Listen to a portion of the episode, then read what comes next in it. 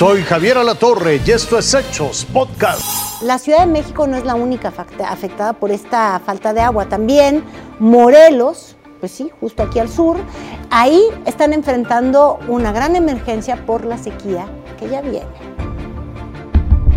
Se avecinan sequías severas para la zona sur de Morelos, así lo informa la Comisión Nacional del Agua. La precipitación que se presentó el año pasado fue muy por abajo de lo que normalmente se presenta. O sea, a nivel república hubo un déficit de, de precipitación del 26%. Aquí en Morelos el déficit fue del 24%. Entonces, los efectos del año pasado se van a ver reflejados en este, en este año. La zona sur de Morelos se encuentra en categoría 2, es decir, con sequía severa. De, la última quincena de diciembre y principios de, este año, ya el número de municipios con categoría de 2 es de 11 municipios, que es Jojutla, Zacatepec, la parte de Coatlán del Río, Mazatepec, eh, esta parte, incluso todavía la parte de Coatetelco y Sosocotla. Esta región es donde hay temperaturas más altas y donde es más recurrente que se presenta esta categoría de 2. En primera instancia, esta sequía severa se verá reflejada en las presas, las cuales presentan hasta el momento un 43% de su capacidad total. Como no llueve lo suficiente, pues sí hay un, un descenso de los niveles y se está trabajando con la parte agrícola, con todos los involucrados en las presas, para que realmente administren el agua que hay para que prevean el próximo ciclo agrícola. Erika Mayo, Fuerza Informativa Azteca.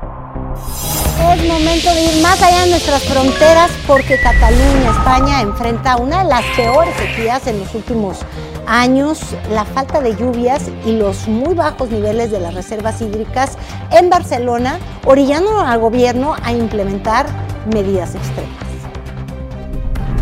La sequía y la falta de agua deshidratan España, específicamente a Cataluña.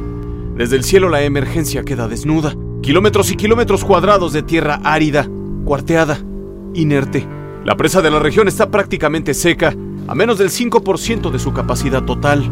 El agua es tan escasa que incluso ha liberado de su prisión acuática a construcciones habituadas a vivir sumergidas entre millones de litros cúbicos de líquido de la vida.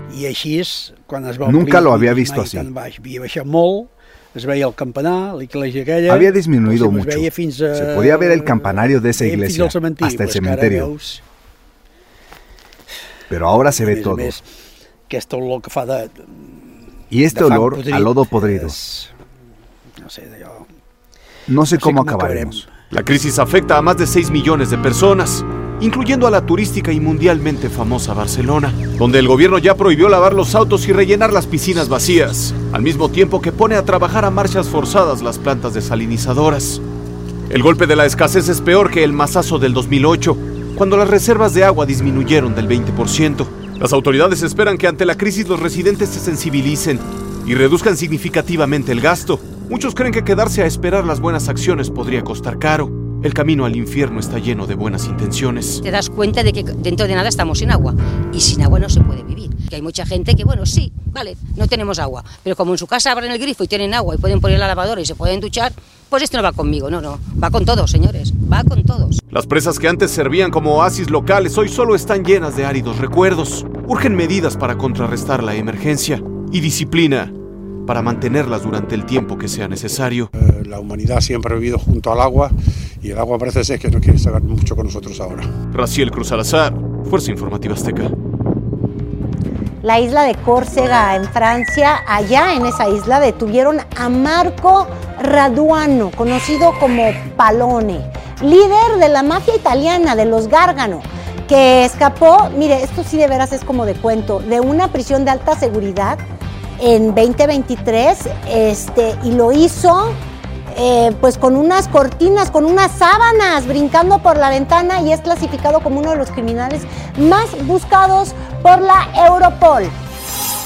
Esto fue Hechos Podcast.